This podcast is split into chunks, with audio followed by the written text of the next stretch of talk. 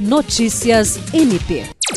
O Ministério Público do Estado do Acre recebeu a visita institucional do prefeito de Rio Branco, Tião Bocalon, que esteve acompanhado do assessor especial para assuntos jurídicos do município, Jorge Eduardo Souza.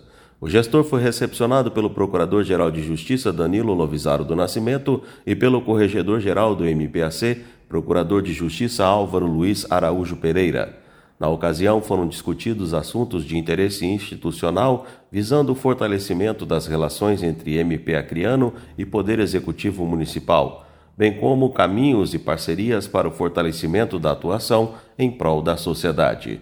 Também participaram da agenda o secretário-geral, promotor de justiça Glaucio Oshiro e a assessora de Relações Institucionais da Procuradoria-Geral de Justiça, promotora de justiça Marcela Cristina Osório.